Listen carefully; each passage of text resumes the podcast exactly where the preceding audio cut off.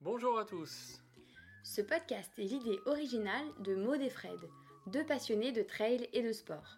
Ici, on parle de motivation, de conseils, de coups de pouce quand vous êtes au plus bas, De tout ce qui vous fera accomplir vos objectifs sportifs, peu importe l'ambition que vous avez. ouf, C'est le podcast pour que vous puissiez souffler. et vous réalisez pleinement dans le sport que vous aimez. C'est parti pour un podcast de Ouf.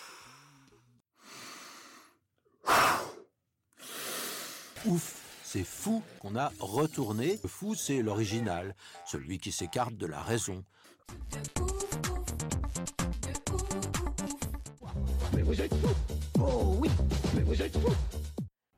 Bonjour à tous et bienvenue pour un nouvel épisode de Portrait de ouf. Cette semaine, on accueille Claude Dartois, qui est un des candidats de l'édition 2020 de Colanta. Effectivement, bonjour à tous, bonjour Maude.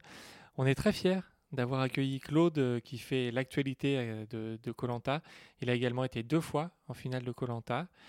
On va revenir un petit peu sur cette aventure qui est Colanta, mais pas que, puisqu'il va aussi nous parler de sa passion pour le trail et des aventures qu'il a, un portrait inspirant. Bonne écoute à tous.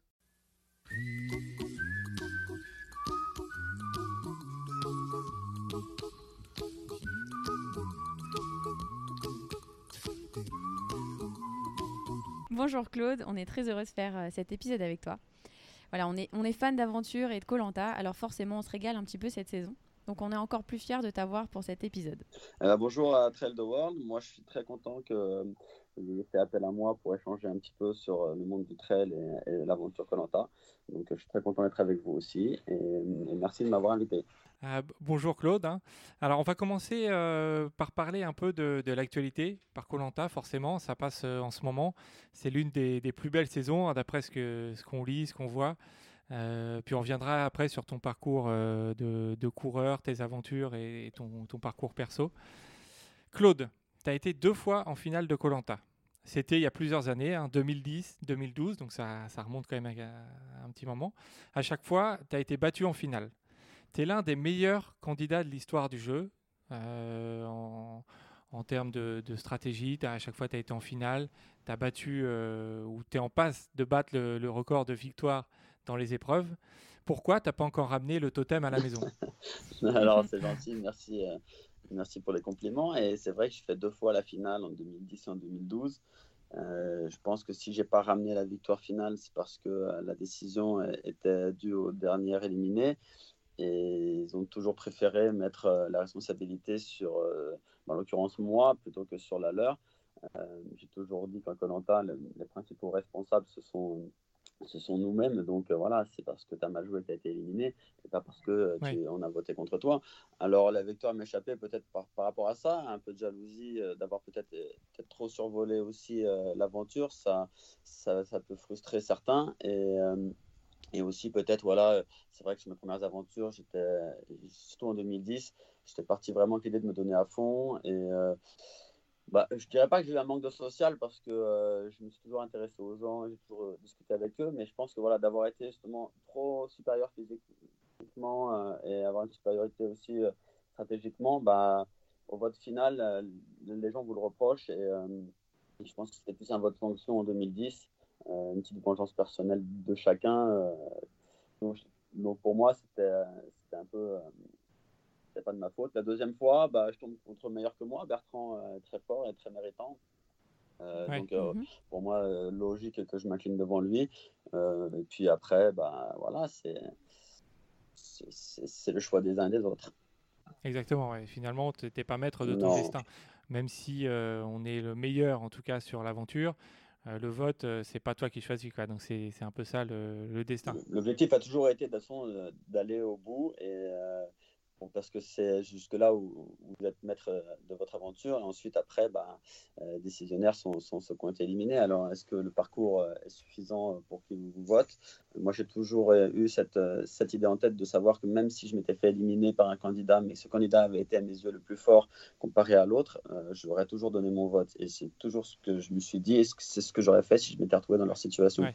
Ça n'a pas toujours été le cas pour les autres. Euh, voilà, après, c'est une question de point de vue. Tout à fait. Alors, nos auditeurs sont trailers et aventuriers.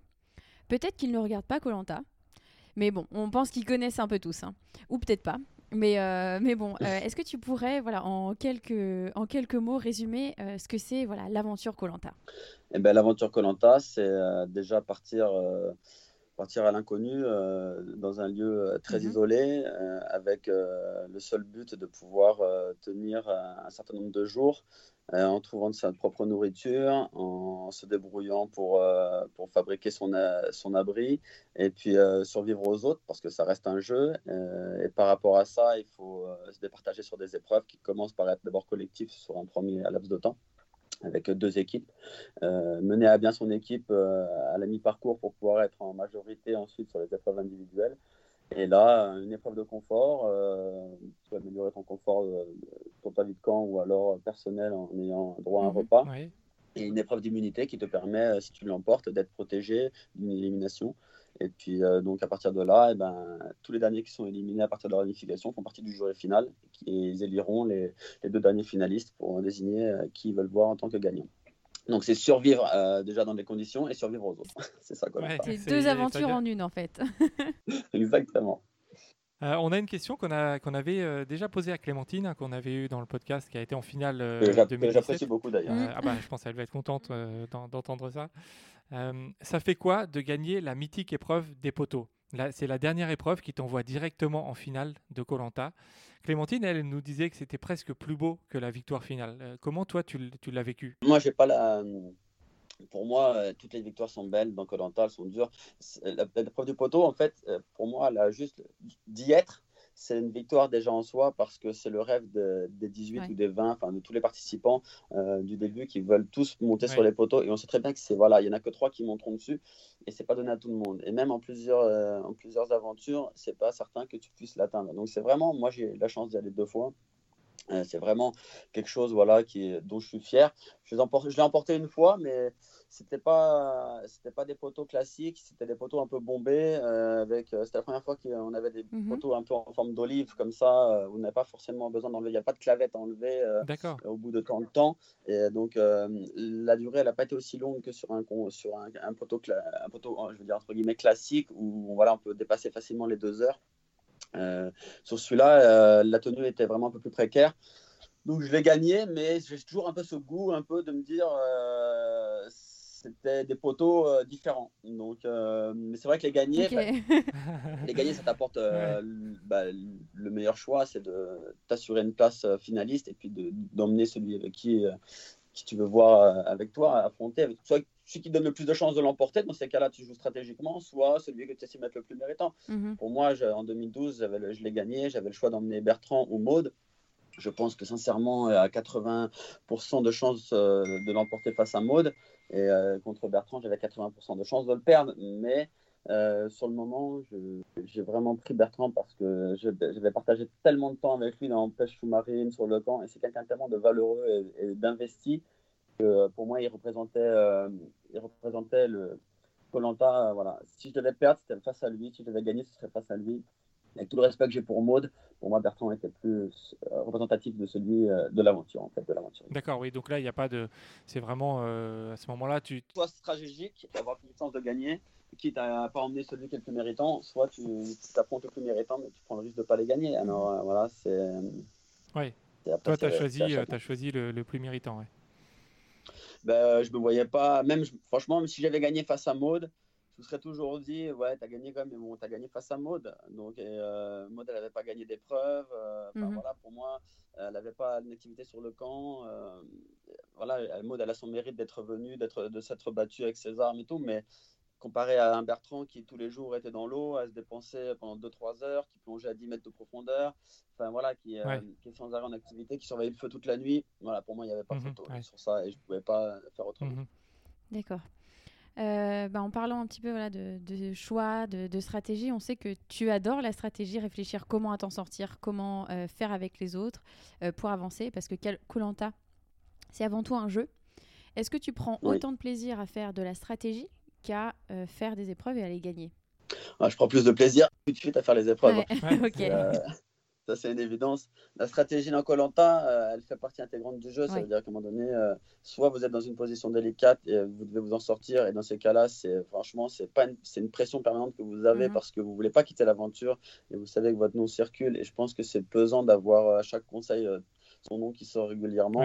Et euh, ça nous empêche de vivre pleinement une aventure. Quand tu te sens en sécurité, avec une belle alliance et que tu n'as pas cette pression de te dire je vais sortir au conseil, ben, je pense que tu vis, tu vis vraiment plus pleinement ton aventure.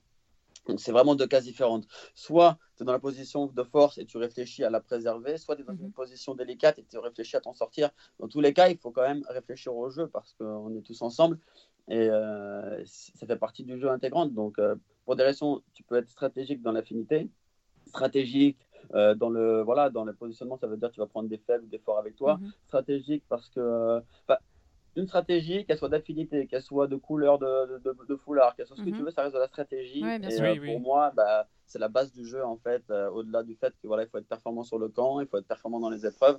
le jeu social, il est, il, est, il, est, primordial à Colanta. Donc c'est un peu voilà la, la clé un petit peu de, Évidemment. de, de ce jeu. C'est toujours d'avoir euh, un coup d'avance sur les autres, c'est-à-dire mhm. ce que les autres peuvent faire euh, pour contrarier euh, la stratégie qui est en place.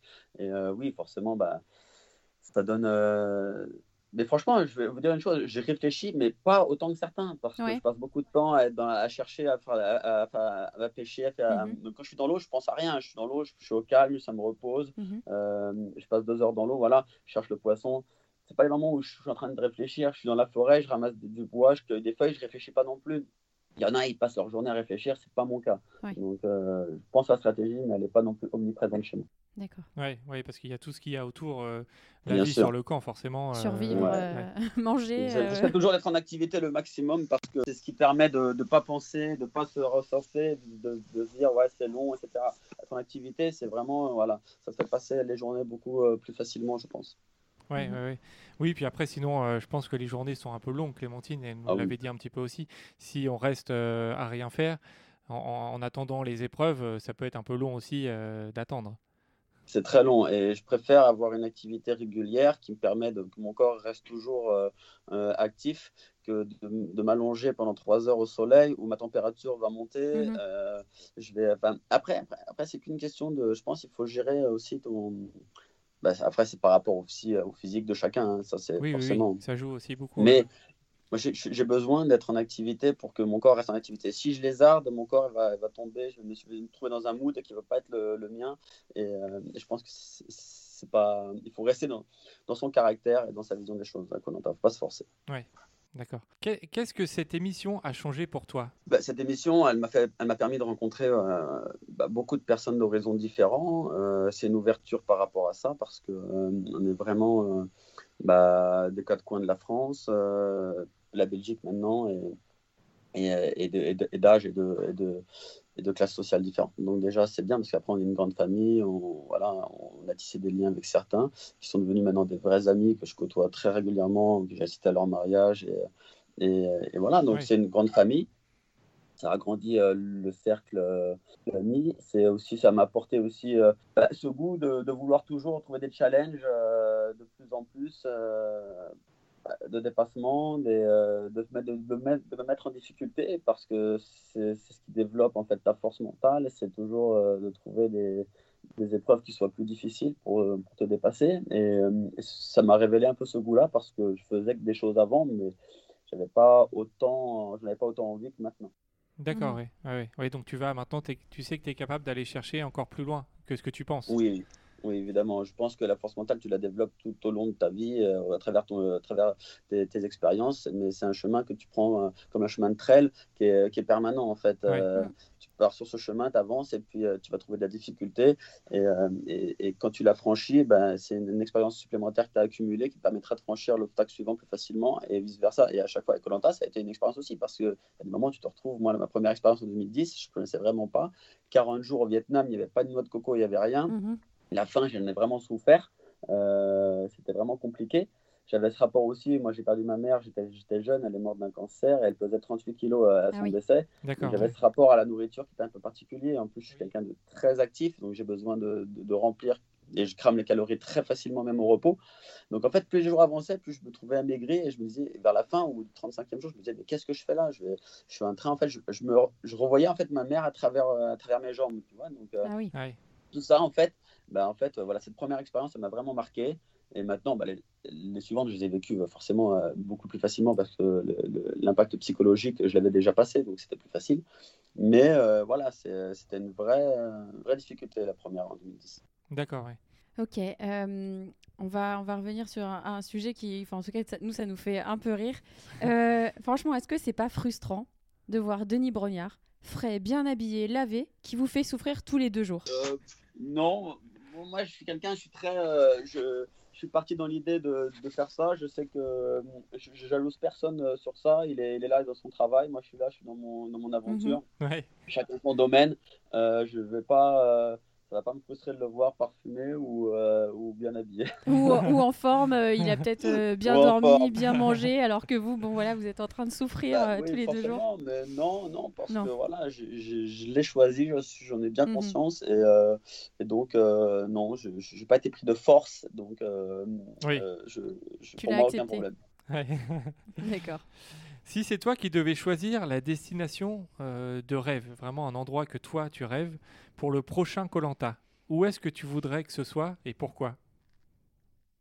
Ben, On a déjà vu euh, plein de plein, plein d'endroits magnifiques avec des îles euh, superbes, des mhm. paysages à couper le souffle. Je pense que ça aide aussi vachement les aventuriers euh, d'être dans ces milieux-là parce que c'est quand même plus facile quand tu as, as, quelque chose de beau et, pour passer des difficultés. Maintenant, on n'a pas beaucoup vu d'autres endroits, bah, je pense pour des raisons aussi techniques évidemment, mais ouais, j'aurais aimé peut-être des grands espaces tels aux États-Unis comme euh, ouais, comme, la, comme je dirais vers le Grand Canyon, des endroits un peu plus désertiques comme ça, euh, qui soient beaucoup plus difficiles. Mais après, voilà, ouais, un endroit un peu différent que, que, des îles, mais ah d'accord, oui, tu, pour, ouais, pour, la, pour la survie, voilà, pure et dure, dans des endroits un petit peu ça reste les îles, ça reste, ça reste Robinson. Pour moi, il faut que ça reste quand même sur, sur des beaux paysages comme, comme on les a vus à Palau, tout ça, il faut que ça mhm. reste par là quand même. Même si j'aimerais bien on avait vu une fois, ils sont, allés en, ils sont allés en Amazonie, mais les images n'étaient pas aussi, aussi, belles non plus, même pour le téléspectateur. Je pense que c'est moins agréable de voir de, de, la grosse végétation dense comme ça, comme en Amazonie. Euh, ils préfèrent, je pense, voir voilà, des belles plages et, des beaux couchers de soleil. Mhm. Donc, non, restons, restons comme ça, sur des belles. D'accord. On va laisser un peu euh, Claude, l'aventurier de Colanta, pour s'intéresser au Claude du quotidien. Claude, on a un petit peu envie de te connaître de savoir voilà ce qui t'a construit pour être celui que tu es aujourd'hui. Tu en as un petit peu parlé, mais est-ce que tu peux nous dire voilà d'où tu viens et euh, bah, où est-ce que tu as grandi et un petit peu voilà ton, ton enfance? Euh, bah, alors moi, j'ai, euh, maintenant j'ai 40 ans, donc mhm. j'ai déjà pas mal vécu déjà. Hein. j'ai, j'ai, bah, je suis de famille moyenne, j'ai grandi avec ma sœur. Mhm.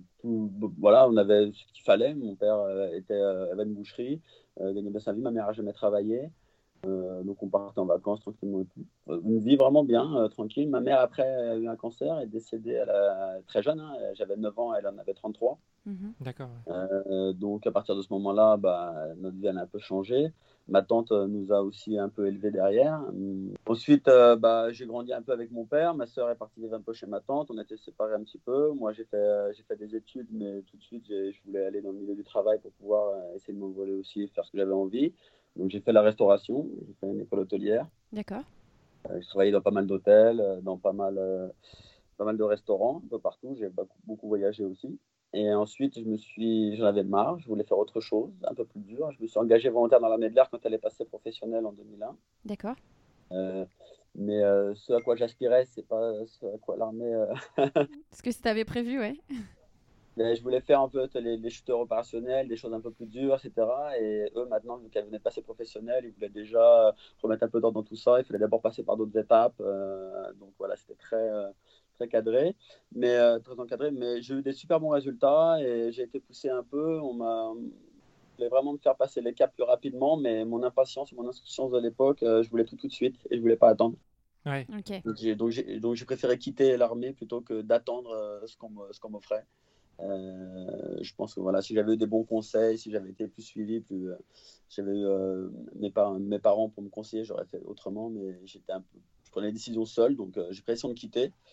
Au final, aujourd'hui, je suis très content de ma vie, donc je ne regrette pas. Euh, j'ai repris la restauration jusqu'au jour où j'ai rencontré des gens qui m'ont permis de rentrer dans le milieu de, de, la conduite et de la grande remise. Euh, j'ai travaillé avec des princes et des princesses euh, de pays étrangers. j'ai connu un monde un peu particulier, voilà, où, mhm. où, où, les gens sont aisés et ont besoin d'un service. Donc toujours un métier de service. je me suis épanoui dans ce métier-là et puis aujourd'hui je suis à l'année avec un client depuis depuis huit ans. Je travaille que pour lui et sa famille et je suis très content. Et, ça, c'est un peu mon parcours, euh, mon parcours à moi. D'accord. Euh, ta grande, c'est ta grande sœur ou ta petite sœur? Tu nous as pas dit. Grande sœur, j'ai une grande sœur, plus grande de moi de deux ans. D'accord. Alors euh, aussi au niveau sportif, on sait que tu fais du trail, on va, on va y venir bientôt. depuis quand as-tu commencé à courir et est-ce que avant tu, tu faisais d'autres sports?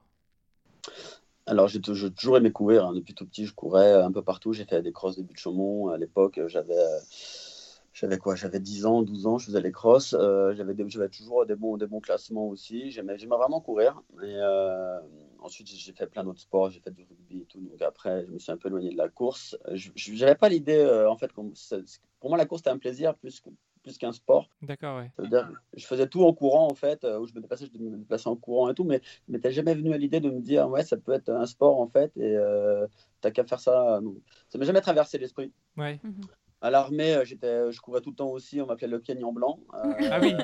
T'étais rapide? Ouais, ouais, parce que j'étais assez rapide. Et peut-être pas plus rapide, mais j'étais très endurant. Ok. Et, euh, et donc, euh, mais, comme encore, encore aujourd'hui, je me suis mis à la course très tard en fait parce que euh, je fais plein d'autres sports entre, entre temps, l'escalade et tout. Et c'est toujours la course, c'est plus un plaisir. Mais je n'avais pas ce, besoin de me dire tiens, je pense que le déclic que j'ai eu, il est venu tard, il est venu après Colanta hein, en 2012. J'ai lu un livre de, euh, de Bertrand Lelouch, je vous devez connaître, je pense. Oui, c'est un trailer. Bertrand nous, nous, écoute sûrement, donc euh, tu peux lui passer. Ah voilà, bah, Bertrand, c'est une personne que j'apprécie beaucoup, que je connais maintenant, et on, s'est vu et euh, on a couru ensemble une fois. D'accord. C'est à travers son livre. je commençais en fait à vouloir acheter des, livres un peu voilà, sur, le, sur la course, etc. Et je suis tombé sur son livre, je l'ai pris et je me suis dit, tiens, c'est vrai, voilà, en fait ça que j'ai envie de faire des courses que j'avais couru déjà des marathons, des semis pour me tester, pour voir ce que ça valait.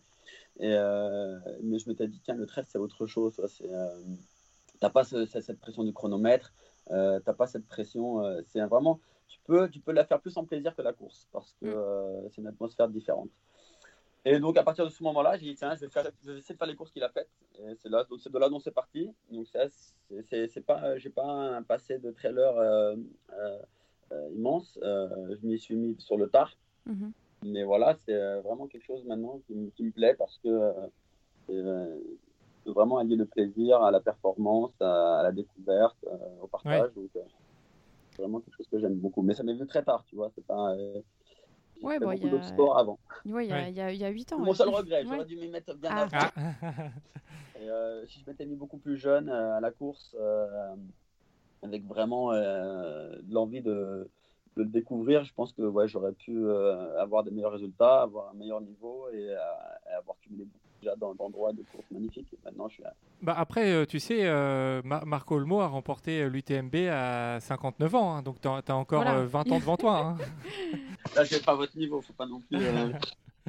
chacun son niveau. Oui, non, mais c'est clair, c'est clair. Marco, bon, c'était un autre niveau. Ouais je suis en ville, j'ai les enfants et tout, c'est compliqué de trouver des bons entraînements. Déjà, avec le peu d'entraînement que je fais, je trouve que j'ai des bons résultats, je suis assez content. Mais, euh, mais c'est vrai que mon fils, là, je l'emmène courir, il a 5 ans, là, je l'emmène courir avec moi la dernière fois, mhm. il a fait 5 km, euh, j'étais derrière lui, voilà, c'est des choses qui maintenant, dont je serais fier et je, j'essaierai de lui apporter. Et, euh, et je sais que voilà, moi j'ai pas eu mon père, n'était pas sportif du tout, c'était un travailleur, c'était l'ancienne génération, il, il, se levait quand il avait 15 ans à, à 5 heures du matin pour aller travailler. Enfin, vraiment, voilà.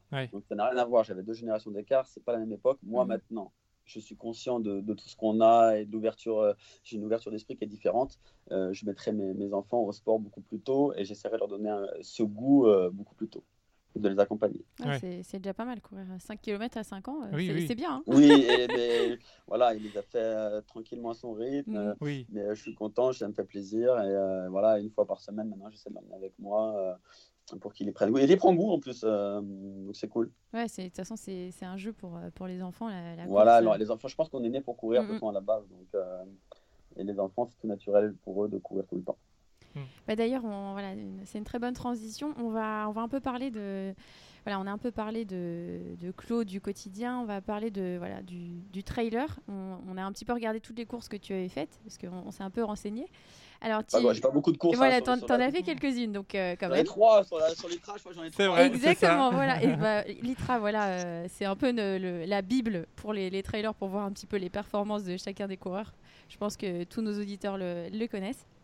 Donc d'abord, tu as fait donc l'Eco Trail de Paris, le format 80 km. Je m'étais déjà inscrit une première l'année d'avant, mais euh, je m'étais blessé en fait. J'avais fait un entraînement qui était, je pense, trop lourd et je suis pas quelqu'un qui a l'habitude de, manger beaucoup de kilomètres. Et 15 jours avant, bah, je m'étais fait, donc juste avant celui-là, je m'étais fait une déchirure du, du mollet. Ah, d'accord. Ah, oui. Et euh, au deuxième degré, enfin au deuxième, euh, je sais plus ce qu'il m'avait dit le médecin, au deuxième, euh, j'avais besoin de 8 semaines de, repos au total. Ah, donc c'était ah, oui, t'avais trop. ouais, ouais donc je pouvais plus le courir. Donc je m'étais vengé quand même sur le Smith Paris où j'avais fait une 29 avec la, donc j'étais content. Mhm.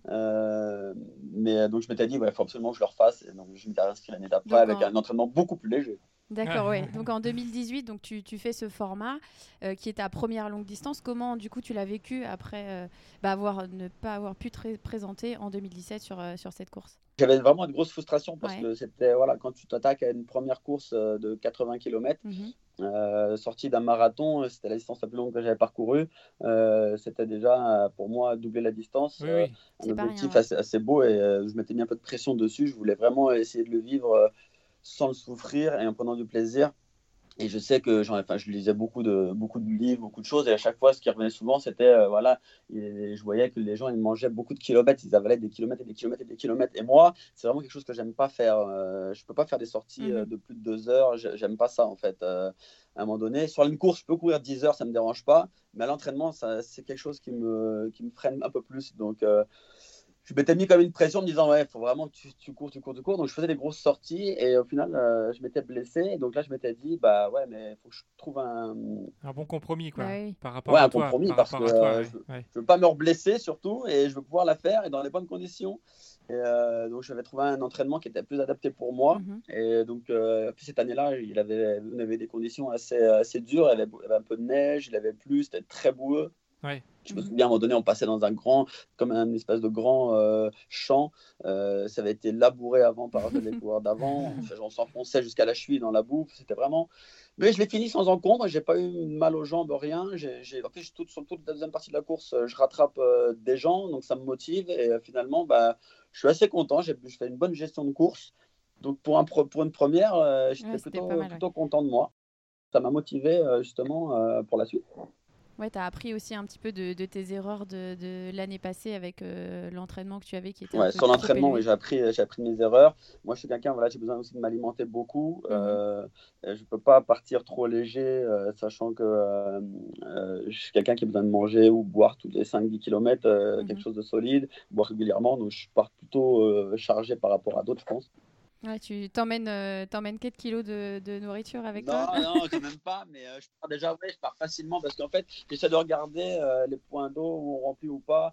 Et je savais que celui-là, il fallait remplir à la mi-parcours. Euh, j'allais remplir mon camelback à la mi-parcours. Donc, je partais avec un camelback plein, plus, plus des fioles, et pour arriver au 40e kilomètre avec tout vide quasiment. Et je remplissais que mes fioles, en fait, à chaque fois au passage, les premiers ravitaux, pour pas m'arrêter trop longtemps. en fait, je pense que c'est ça que j'aime bien aussi dans le trail, c'est parce que tu as toute une partie stratégique Mhm. sur, la, gestion de ta course.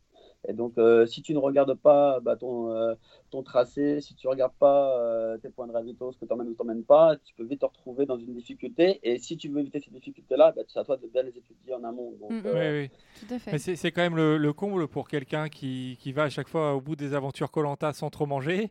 Et là, sur, les, sur les, courses, avoir besoin de manger tous les 5 km. c'est peut-être un, un abcès psychologique. Hein. Il faudrait que j'essaye un euh, Peut-être. Hein. Bah, tu, sais, euh, moi, je suis, j'étais un peu comme toi. Euh, pour toutes mes courses, je pars souvent, c'est pour ça que j'ai fait la réflexion, je pars avec 3 ou 4 kilos de bouffe limite et l'eau. sur des longues distances dans la montagne. Et, et, au fur et à mesure, j'ai appris en fait à, à moins, moins emporter de choses parce qu'en fait, souvent, je fais toute la course et il me reste, sur les 4 kilos, il me reste 2 kilos de bouffe. Donc je me suis dit, c'est bon en fait. Il faut que tu arrives à travailler ça et en fait, bah, au fur et à mesure voilà, de l'entraînement, tu apprends. Et puis en fait, vraiment, tu, tu pars plus léger. Et, et ça, je me rends compte que derrière, bah, dans ta gestion de course, bah, ça n'a rien à voir. Quoi. Tu, tu, sais que tu peux aller plus vite parce que tu as moins de poids. voilà, mais ça, ça, se travaille euh, sur le long terme. Mais c'est vrai que c'est très dur. C'est très dur à, à, se, à, se, défaire de, de se dire au, cas où, si jamais je suis, je suis mal, il va falloir que je remange et que j'ai quand même un truc sur moi. Ouais, c'est clair. Dans, dans, la même année, tu as participé aussi à la Saint-Élion, donc aussi en 2018, une distance, euh, l'une des distances les plus longues hein, de la Saint-Élion. Le format, donc c'était 81 km cette année-là. donc une ambiance euh, différente, hein, euh, avec la nuit, le froid. Et il a fait aussi, je crois, en 2018, c'était boue, pluie, enfin c'était un festival aussi. Il a plu à partir du départ. Hein. Ouais, c'est ça. nous, on était, on était au salon, on a, on a, on a vécu ça aussi. Tu mets que une heure de plus par rapport à, à l'éco-trail de Paris. Donc, on peut dire que c'est quand même euh, plutôt une petite progression. Comment ça s'est passé cette Saint-Élion? Comment tu l'as vécu? Avant, j'avais entre-temps, j'avais fait, j'avais fait le, marathon de l'Ortus. Euh, mhm qui était très caillouteux et très très chaud. Et là, je tombe vraiment dans les, dans, dans les extrémités avec beaucoup de froid. C'est en hiver, c'est décembre. Euh, cette fois-ci, bah là, en fait, l'écotrel, c'était à côté de chez moi, donc euh, c'était pas pareil. Là, je devais partir. Euh, bon, le format t'empêche de prendre une nuit d'hôtel, donc ça, c'est cool. Tu peux, de, tu peux faire tout ton truc dans la, sans te poser trois jours dans l'endroit. Mais j'arrive là-bas. Euh, j'avais peur de. Parce qu'il y a toujours. Voilà, faut prendre la navette, faut y aller. Mhm. Je voulais vraiment une pression par rapport à ça pour pas me foirer, d'arriver à temps pour me changer, euh, voir. Bon, je, prends le départ, minuit, il commence à pleuvoir. Euh, je pars. je pense je pars un peu, un peu vite. on se retrouve vite un peu sur des petits sentiers, un peu des monotraces où c'est un peu difficile de passer et tout. Mais je suis quelqu'un qui, dans les montées, je, je marche assez vite parce que j'ai des grandes jambes. Euh, mais je cours, euh, je trottine sur le plat et je cours en descente en fait. Moi, je mhm. pense que mon point fort, c'est vraiment les descentes. Ouais. Et, euh, et, même là, avec les bouts et tout, je voyais tous les gens prenaient très attention, etc. Moi, je, je passais comme une fusée à gauche. Ah, ça fait plaisir, ça. Hein. Mm. je pense que, je, je, te jure, hein, sans, sans, exagérer, je pense que il y a peut-être deux personnes qui m'ont doublé ou trois personnes qui m'ont doublé en descente sur la Saint-Élion. Tout le reste du temps, c'est moi qui ai doublé tout le monde. Ah ouais. Et, ouais. et c'est vraiment mon point fort parce que j'ai pas peur, j'ai des bonnes chevilles. Euh, j'ai vraiment pas peur, j'ai des, des, bons appuis et euh, très courts et donc je gagne beaucoup de temps en fait sur les descentes. Et forcément, bah, dans les montées, euh, je, marche, mais il y en a qui me passent forcément. Mais je rattrape beaucoup dans les descentes et je l'avais déjà vécu justement à Marathon de l'Ortus qui est, qui est, très caillouteux, qui est très rocailleux, qui est difficile pour les chevilles et tout. Et dans les montées, bah, j'arrivais légèrement des bons, ils me, ils me lâchaient et vraiment, je l'ai rattrapé dans les centres. Il me disait, ah, mais t'es là, toi? Et, oui, et en fait, et c'est ça que j'aime en fait dans le trail, c'est toute la descente que je lâche prise et j'y vais à fond. Ouais. Bah, c'est, ce qu'on dit. Hein. Euh, on, on, on, gagne pas en montée une course, mais on peut la perdre en descente. C'est souvent ce qu'on dit en, en trail. Ouais et j'ai des bons quadris. Et, pourquoi? Parce qu'en fait, la Saint-Élion, je m'étais bien préparé aussi avant la, avant la Saint-Élion, pendant un mois avant, et je m'arrête 10 jours avant la course. Je fais 4000 squats dans le mois, j'en fais tous les jours des ah squats, tous, les jours, ah tous, jours, tous les jours, avec un programme ah où je monte euh, progressivement. Et les derniers jours, j'arrive à 400, 500 squats à faire euh, d'affilée. Hmm. Donc dans les descentes, ça me sert très bien parce que euh, c'est j'ai jamais de crampes en descente ou, hmm. quoi que ce soit. Et la Saint-Élion, j'ai aimé parce que c'est nocturne, tu as tu as tout ce flot euh, bah, de, de, lumière qui est derrière quand tu regardes. Le matin, tu es content quand le jour arrive. Mhm. Oui, quand même. C'est clair. quand même, tu es content quand ça arrive. Et puis, euh, tu finis, euh, voilà, la, fini dans, dans, la ville. Mais par contre, j'avoue, ils nous avaient mis des côtes, jusqu'à la dernière côte, un peu, une grosse côte dans Lyon. Là, je me suis dit, encore, il y en a encore une. Là, une s'arrête jamais, en fait. ah ouais, ça s'arrête jamais, en fait. Et, mais il y avait quoi? Au total, ça fait 2100 mètres, je crois, de dénivelé. Il y avait ouais, pas tant ça, que ça. Et euh, donc, j'ai jamais dépassé un gros dénivelé. Et là, c'était, euh, je m'étais inscrit l'année dernière au Templier. Ça a été annulé à minuit. J'ai pas pu la faire. C'était mon premier challenge avec un dénivelé plus fort. Donc, j'attends en fait de voir. Mais les Saint-Élion, c'est roulant. J'ai aimé la course. C'est pareil, j'ai pas eu de mal le lendemain. J'étais bien. Euh, donc, ouais, du plaisir, quoi. Tu prends du plaisir sur les deux courses. Qui dans le dur, vraiment. Ouais. D'ailleurs, bah, tu, tu, viens d'en parler. Ton, ton, prochain objectif, c'est normalement les Templiers. Donc là, c'est 78 km avec le double de dénivelé de la Saint-Élion. Euh, comment voilà, tu, tu, appréhendes cette course? Est-ce que tu as un objectif de temps ou est-ce que tu veux juste finir cette course? Bah, objectif de temps, on en a toujours un. Sinon, mhm. sinon tu pars en promenade et tu fais des photos. Moi, j'ai toujours, j'ai envie toujours de donner le meilleur de moi. Donc, il faut que je me donne une barrière à atteindre. je m'étais dit là, si j'étais entre 11 et 12 heures, je serais super content en fait. D'accord. toujours en me disant, je me mets toujours une marge de sécurité, sachant que si je dis 12, je vais essayer de faire 11. Ok, ouais. Tu, vois ah, tu te dis toujours un peu plus, comme, ça, au moins tu es sûr d'être content. C'est ouais, mais ça marche bien. Bonne marche, je, suis, je suis pas dans le. C'est ça. Je, suis pas dans les clous. Ouais, tu peux dire euh, moins de 15, quoi. Comme ça, c'est sûr que tu, vas rentrer. Ouais, J'espère bien quand même. Mais euh, j'avais, j'avais la pression quand même cette année. Là, j'avais, mhm. je m'étais, j'avais chargé, je savais pas quoi emmener. J'avais pris des bâtons. Finalement, les bâtons, j'ai un sac qui les accroche euh, sur les côtés, ils me gênaient. Mhm. Là, j'ai décidé, là, avec le recul, je prendrai pas de bâton sur la sur, la, sur les Templiers euh, au mois d'octobre, si elle est maintenue, j'irai sans les bâtons. Ouais, mais du coup, tu as, écouté, on a fait un podcast hein, sur un briefing ouais, des, Templiers avec, euh, avec euh, Andy qui a, qui a déjà qui a, qui a, gagné la course et puis, et puis Aurore hein, qui une, a, une, amatrice, une, amatrice qui, qui, a participé. Donc ça peut peut-être aussi un petit peu t'aider. Oui, mais de toute façon, je, moi je, je, dis, je suis, je suis avide de bons conseils et d'expérience des gens et, et, je les lis et, et, je prends ce qui, ce qui est à apprendre, c'est sûr.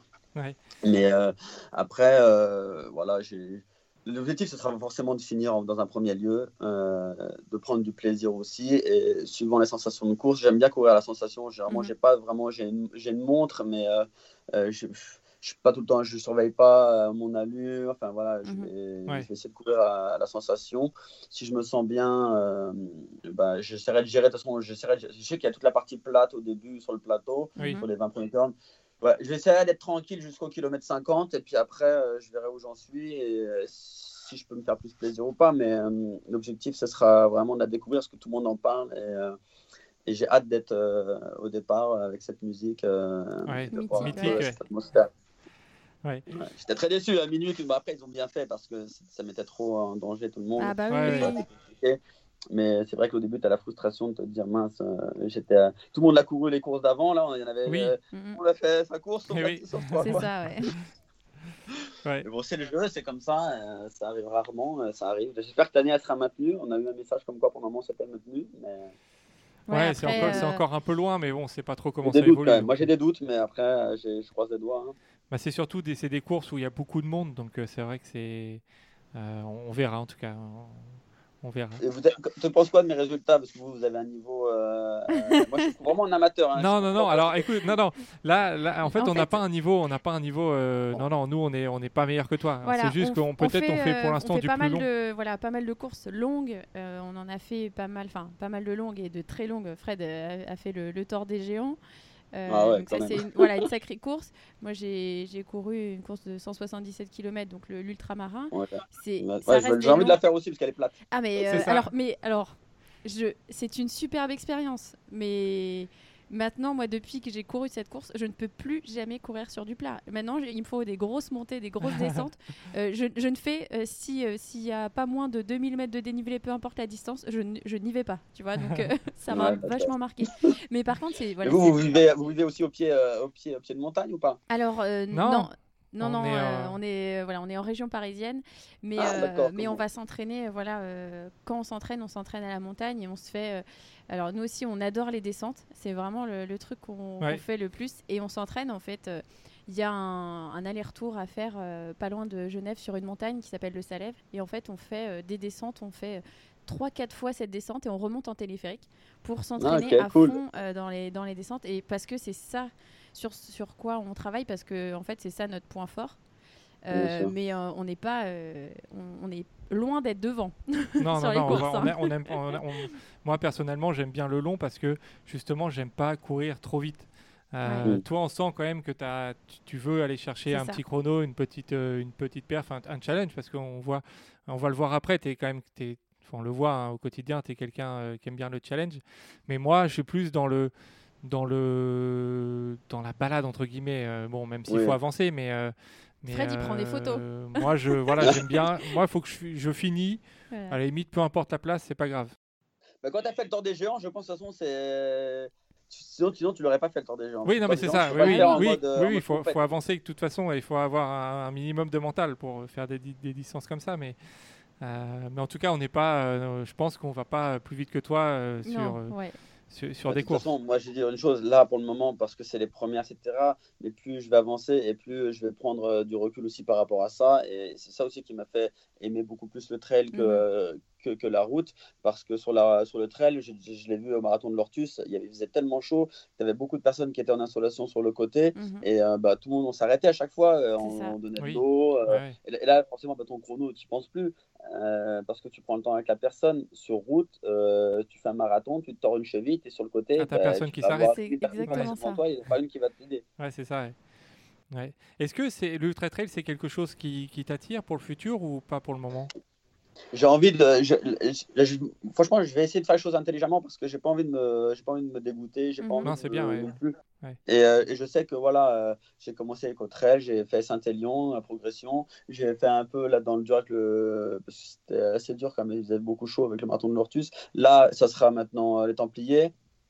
J'ai une opportunité l'année prochaine, euh, donc je vais monter un step très fort tout de suite, mais parce que c'est vraiment l'opportunité, peut-être Mhm. le marathon des sables. Donc Ah.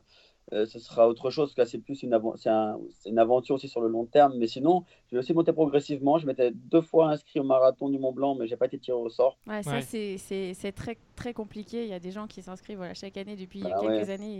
Et, et- et ils n'ont pas. et le- je- ben, j'ai envie d'en faire une grande. De toute façon, un jour, j'ai- j'ai j'ai un pote à moi qui a couru justement les Cotterelles avec moi, qui est parti, qui a fait la Réunion cette année. Mhm. Ah et, euh, qui a fait le trail du, du, du Saucy aussi, euh, du Sancy, et, et qui, est, et, et qui, moi j'ai envie de faire des plus de 100 km, j'ai envie de les essayer, c'est Mhm. une évidence. Mais je vais commencer voilà, tranquillement, je vais avancer comme il a fait un peu Bertrand, progressivement. euh, avec, euh, dans son bouquin, je l'ai suivi un peu là pour le moment, hein, euh, Mhm. sauf que bon, Ouais. il, a fait, il a fait d'autres trucs. Mais j'ai voilà, j'ai envie aussi forcément d'allonger les distances, mais je veux les allonger, les allonger progressivement avec un dénivelé progressif aussi, pas brûler les étapes pour Ouais, c'est me- bien, Ouais, c'est bien. ouais. C'est bien parce qu'il y a, il y a pas mal de, de personnes voilà, qui se lancent dans, dans le trail et qui se disent voilà, je fais un 40 km et après je passe direct à un 160.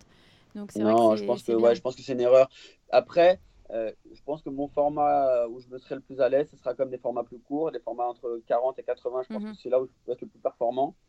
Mais, euh, mais après, euh, forcément, j'ai envie de voir des distances plus élevées pour, pour voir une difficulté différente, pour voir un nombre d'heures de courses différentes. Passer une nuit déjà à courir, Mhm. c'est voilà, c'est des étapes, c'est des choses. Mais j'ai j'ai le temps. Maintenant, j'ai un deuxième enfant, j'ai un peu, encore un peu moins le temps, mais je vais essayer de faire Ouais. une belle course par an. D'accord, ouais, Ouais. une course c'est bien. ouais. Oui, parce que ton, ton deuxième, il a 5 mois, c'est ça, non? Il a 4 mois, il est Quatre 4 mois, mois, là.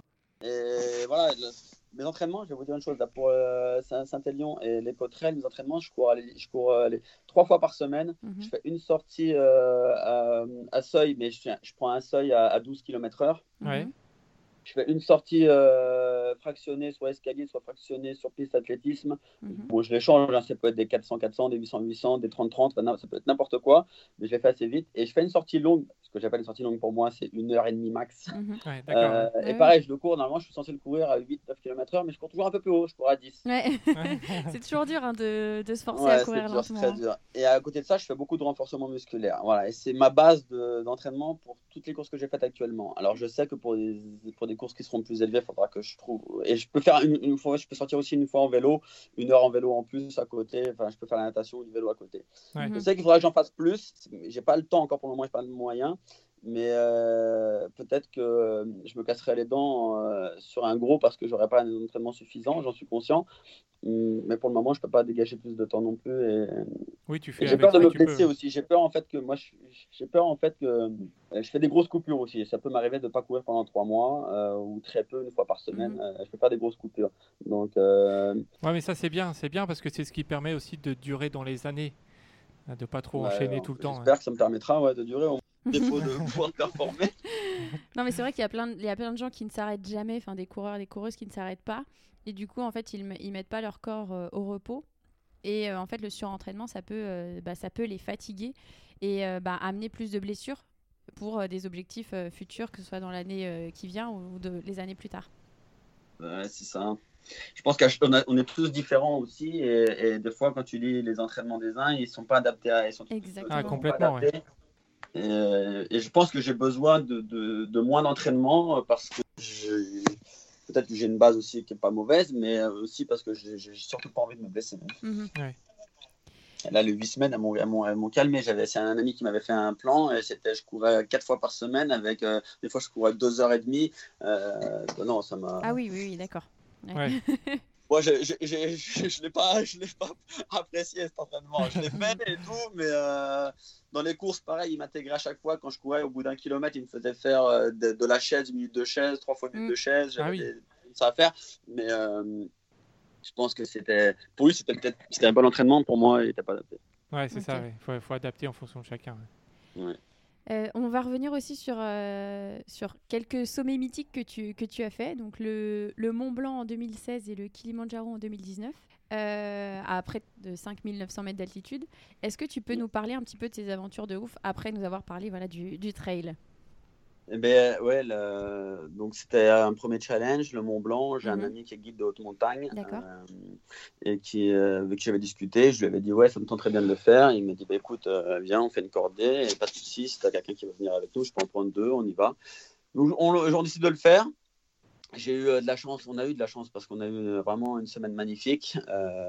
Tout était bien c'était de bonnes conditions. Euh, par contre, on avait eu beaucoup de neige cette année-là, donc euh, depuis, depuis en fait, euh, juste après le, le, train qui t'emmène à 2100, je crois, pour démarrer, il y avait déjà de la neige. Alors normalement, tu es ah tout au, rocailleux là, mais là, c'était mhm. déjà enneigé. Mais magnifique, magnifique souvenir. C'est ma première ascension. Elle était dure psychologiquement. Euh, parce que euh, bah, voilà, moi je suis pas un montagnard. Hein, euh, la montagne à part au ski, j'ai pas fait grand chose. Une autre, une autre expérience, la descente à ski. Que, bah, là, ouais, en fait, bon, tout ce qui est marche, etc., c'était bien, mais on a eu beaucoup de passages en fait très escarpés, mhm. très abrupts. juste après, bah, il y a le fameux passage du couloir de la mort. Oui. Euh, qui était un peu bon. J'étais rassuré parce qu'il y avait une ligne de vie, mais euh, mon, guide qui était quelqu'un de très calme, vraiment très calme, nous avait dit bon, ce passage-là, euh, quand on y est, on s'arrête plus, on y va. il était lui, était déjà bien engagé dans, dans, dans la traversée. moi, j'étais en dernière position, et là, d'un seul coup, on entend chute de pierre. Et donc là, il nous dit dépêchez-vous, dépêchez-vous. Et donc eux, ils avancent, mais moi, en fait, je me dirigeais vers les pierres. Donc, ah. tu contrario, tu vois, j'avais ah. la pression. Donc on a réussi à passer, tout s'est bien passé. Mhm. Et là, après, tu as une montée qui est assez, euh, qui est un peu aussi escalade et tout pour, pour grimper. Enfin, ça grimpe assez, c'est dur. Et là, donc là, tu vois, voilà, tu as le vertige qui se mêle. Euh, tu as, toutes ces sensations-là qui, qui deviennent. On a dormi euh, donc au refuge de goûter, fatigué psychologiquement par tout ça. Et mhm. encore, euh, ça repart le lendemain. Tu as encore, et là, par exemple, tu montes sur des arêtes. tu t'assois pour prendre une pause. Tu es vraiment voilà, sur des pentes à 45 degrés. Non, c'est, ouais, c'est vraiment c'est vraiment euh, un dépassement de soi, je pense, euh, pour quelqu'un qui n'est pas du tout de la montagne. J'ai trouvé, euh, il y a des passages avec des, il y a des passages aussi en piolet avec des crevasses, donc c'est une pression quand même. Je suis content quand tu arrives. Au sommet, on a eu le temps magnifique, le, temps d'apprécier parce que le temps était superbe, il faisait pas froid. Et après, il y a la redescente. Et donc là, tu, tu décompresses complètement une fois que tu es tout en bas. Mhm. Et tu te dis, ouais, quand même, c'est accessible à, tous, hein, forcément, avec une bonne condition et tout. Après, tu as le mal des montagnes, on l'a eu un petit peu. Euh, mon ami, il l'a eu, lui, un pote à moi, à, 3000, à 3008. Moi, j'ai eu à la redescente, en fait. Ah, euh, et, mais bon, ça allait, un petit mot de tête. Après, vu qu'on redescend, ça va, ça va assez vite. Belle expérience, euh, je la conseille à tout le monde. Maintenant, on a vu quand même beaucoup de personnes faire un peu n'importe quoi. Mhm. Maintenant, je pense qu'ils ont fait une réglementation un peu plus poussée parce que tu avais vraiment des, gens qui partaient un peu sans expérience, sans guide et tout. Et maintenant, euh, je pense qu'ils vont réglementer la, la chose. Pas plus mal, ouais. mais vraiment magnifique. Et après, Kilimanjaro, bah, pour essayer d'avoir un sommet plus haut. Ouais, on a hein. monté, Une fois qu'on est monté à 4008, euh, on a envie d'aller plus haut. Hein. Bah ouais, 1000 mètres de plus sur celui-là. Je, le, je, voulais faire, on a organisé un départ avec des anciens de Colanta, euh, mhm. plus une, une, ancienne Miss France, Laetitia Bléger qui court aussi beaucoup de trail, qui est très sportive ouais, que, que j'aime beaucoup et donc il s'est joint à l'aventure avec nous. Donc là, j'avais lu, voilà, c'est plus un trek. Euh, la difficulté, elle sera vraiment dans, dans l'altitude. Mhm. Euh, donc c'est totalement différent. Quand on me demande les deux, les deux, c'est pas pareil. Je pense qu'au niveau des sensations, euh, c'est plus difficile et techniquement, c'est plus difficile le Mont Blanc. Après, forcément, bah, le, le Kilimanjaro, ce qui est dur, c'est la répétition de l'effort mhm. tous les jours.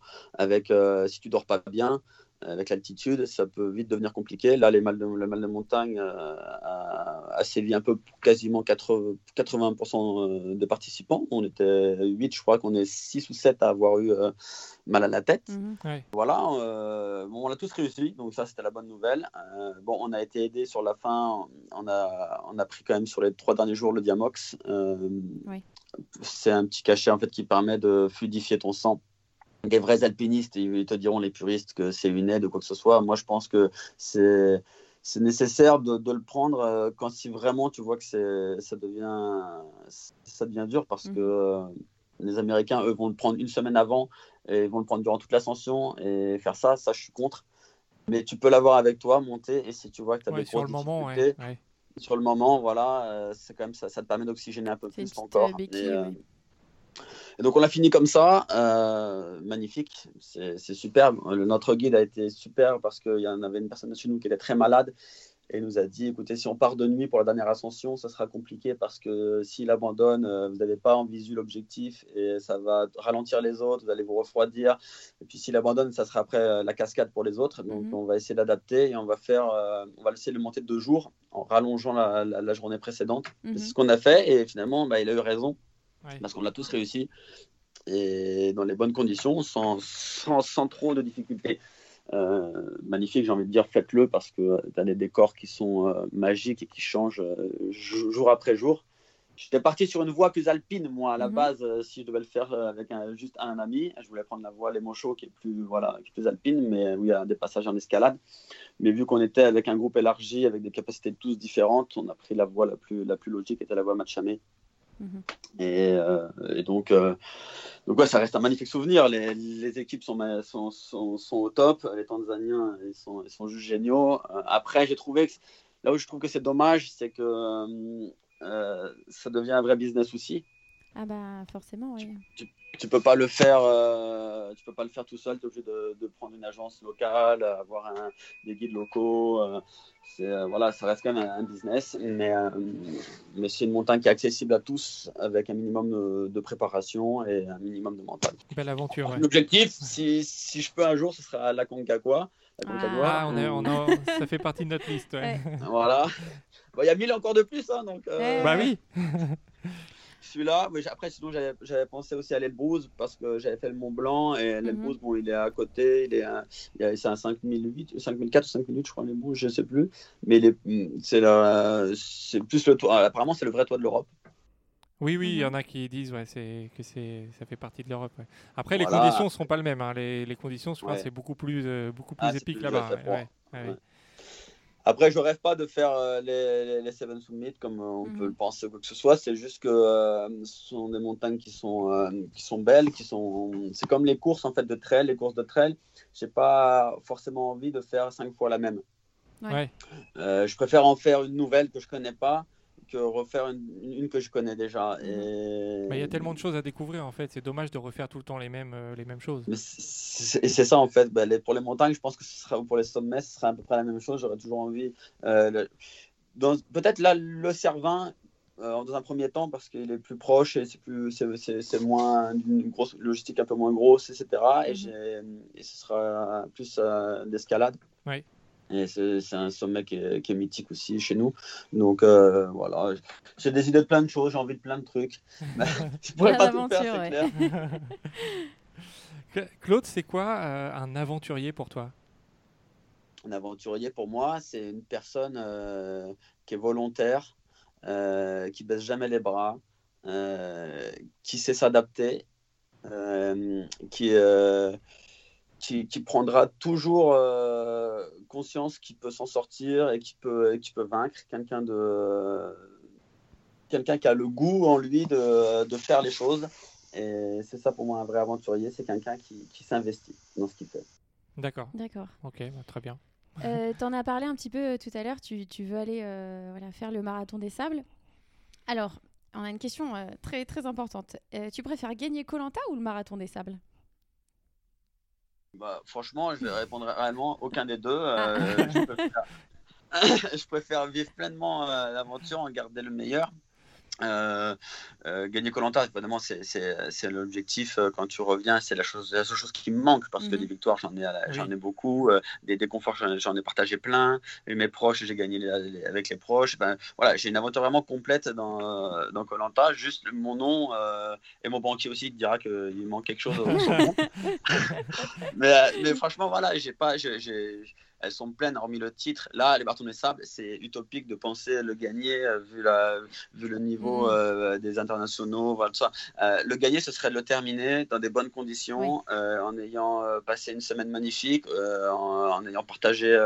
parce que c'est marathon des sables, c'est pas une course, c'est une aventure. C'est une, une, course dans l'aventure. Mm. donc ça mélange un peu les deux et c'est dans un milieu totalement différent avec euh, voilà t'emmènes euh, ce que tu as besoin durant la semaine euh, on, on, te donne juste l'eau le reste c'est toi qui l'as. Et bah, si tu prends 12 kilos c'est ton problème. Si tu en prends 7 c'est ton problème aussi. Donc mm.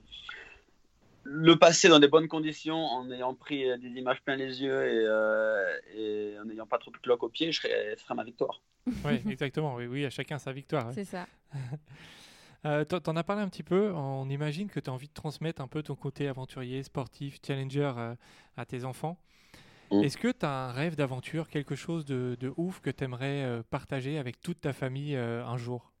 Déjà, nous, euh, notre, euh, notre foyer, c'est, la, c'est, notre aventure à nous. Et c'est mhm. préserver notre foyer, c'est, une aventure, c'est de tous les jours. C'est, c'est, voilà, il faut prendre soin des uns des autres. C'est, c'est notre truc à nous.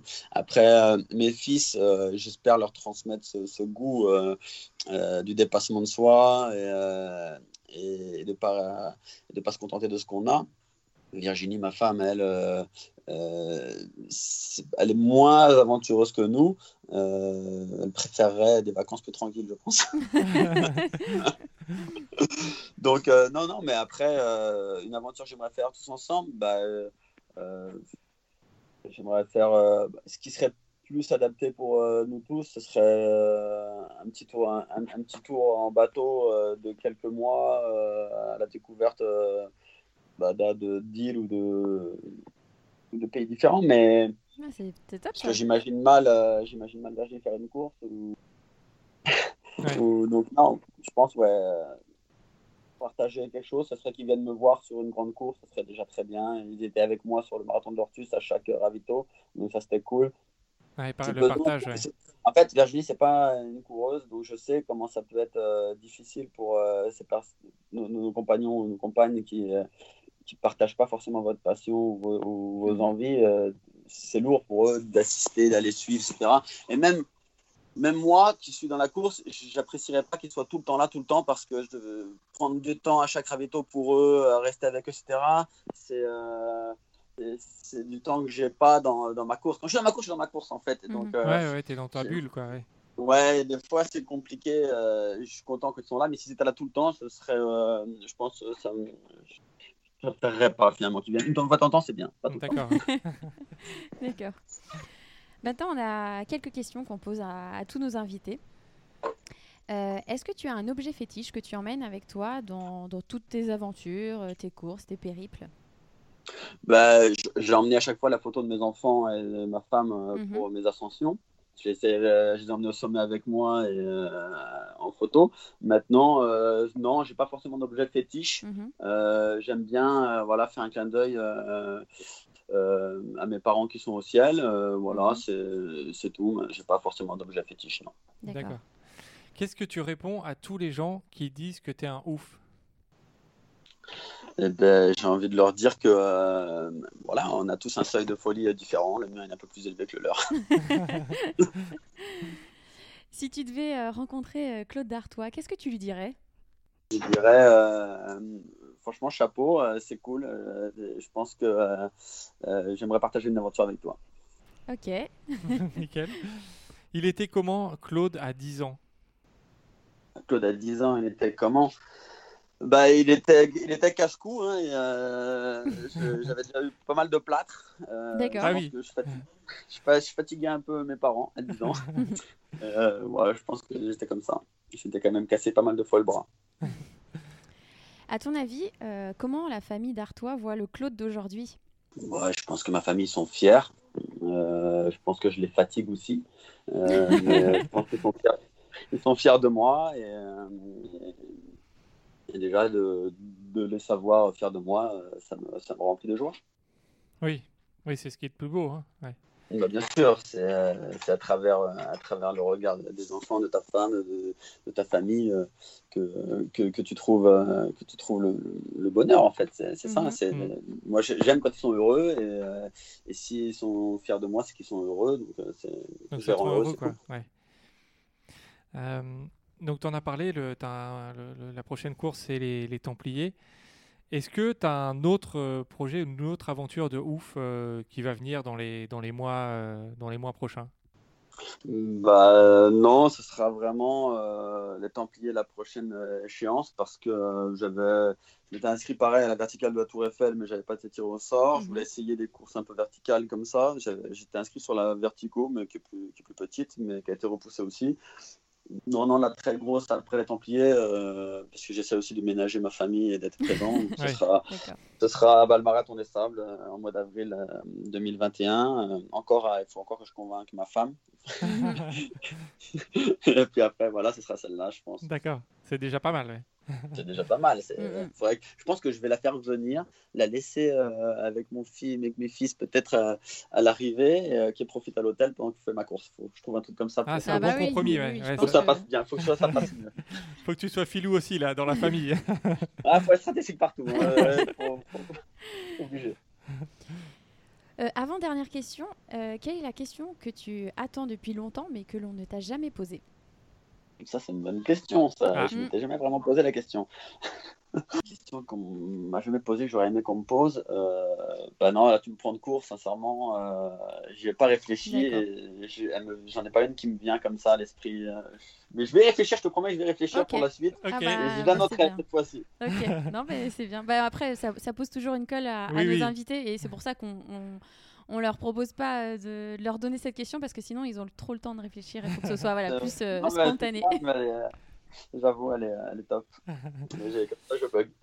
Alors Claude, on va te laisser dire un dernier mot, si tu veux, parler une minute ou deux à, tous, les, tous ceux qui nous écoutent. Voilà, on te laisse t'adresser directement à eux pour finir. Eh bien, eh ben, en tout cas, euh, je, je les remercie tous euh, de nous suivre, pour ceux qui nous suivent euh, sur nos aventures, principalement celle de Colanta actuellement. J'espère qu'on va tous pouvoir retrouver les courses et, et l'envie de, de, sortir après cette période de confinement, parce que tous les coureurs, eh ben, je pense qu'ils ont été bien frustrés ces derniers temps. Euh, j'espère qu'on retrouvera bah, un peu la vie plus normale et qu'on pourra repartager euh, plein de choses tous ensemble, parce que d'être à, un mètre des uns des autres, bah, c'est pas c'est pas le top, c'est pas ça en fait, euh, la vraie vie. Donc, et puis je leur souhaite à tous bah, les meilleurs résultats possibles dans dans, dans, chacun de leurs domaines. grande famille de trail, il faut que ça reste comme ça, qu'elle s'agrandisse encore. Euh, et puis, euh, puis euh, partagez vos expériences dans des bouquins, dans des livres et tout, pour que des gens comme moi, qui aient pris goût grâce à un, livre de trail, puissent, d'autres puissent le faire également. Et vous, bravo à vous pour, pour faire suivre et, maintenir ce lien. Bah, merci à toi en tout cas. Ben, merci, merci Claude voilà, d'avoir partagé ton expérience sur Colanta, sur le trail, sur tes aventures et puis même sur ta philosophie de, de vie. Euh, on te souhaite euh, bah, un bon courage pour la suite. Et euh, on te suivra, nous en tout cas. on, va te suivre. Hein. Alors, on ne sait pas ce que ça va donner parce que forcément, on n'est pas au courant. En tout cas, on sait que si on diffuse l'épisode prochainement, vu qu'il te reste un petit collier d'immunité au moment où on enregistre, tu devrais toujours être là euh, la, semaine d'après. Donc, euh, au moins, on va voir, y aura parce ça. C'est une épreuve éliminatoire. Hein. Exactement. C'est une épreuve éliminatoire. Donc, euh, le dernier sera éliminé, collier, pas collier. Mm-hmm. c'est vrai, c'est vrai, exact. Voilà, Tout est encore possible. moi, j'espère, par contre, de mon côté, pouvoir vous rencontrer un jour. si vous êtes sur un événement, n'hésitez pas. Ah bah, avec grand plaisir. Avec grand bah, plaisir je vous connais pas visuellement, mais euh, donc euh, approchez-moi et, euh, dites-le moi. et, ce sera avec un grand plaisir qu'on échangera encore ensemble. Eh ben, avec, grand, avec grand plaisir. Et, et puis, bah, alors, bah, du coup, à bientôt sur une course. bah, venez à la Templière. Alors. Ouais, on, sera, on sera, on sera, là. Normalement, on sera là dans le coin. Ouais. On, sera, on sera dans le coin. Merci Top, encore, top. Claude. Et puis, Merci quant à vous, euh, chers auditeurs, on espère que cet épisode vous a plu. Et puis, euh, on vous dit à bientôt pour un nouvel épisode. Merci à vous tous. Merci à tous d'avoir écouté ce dernier épisode de Ouf. On espère que vous en avez appris un petit peu plus sur Claude que euh, par l'émission de Colanta. En tout cas, nous, on a été ravis de pouvoir échanger avec lui sur sa passion du trail, de l'aventure. N'hésitez pas à nous laisser des petits commentaires ou des petites étoiles et à partager si euh, cet épisode vous a plu. Et on vous remercie en tout cas pour votre fidélité parce que vous êtes de plus en plus nombreux à nous suivre. Et on vous dit à très bientôt pour un nouvel épisode.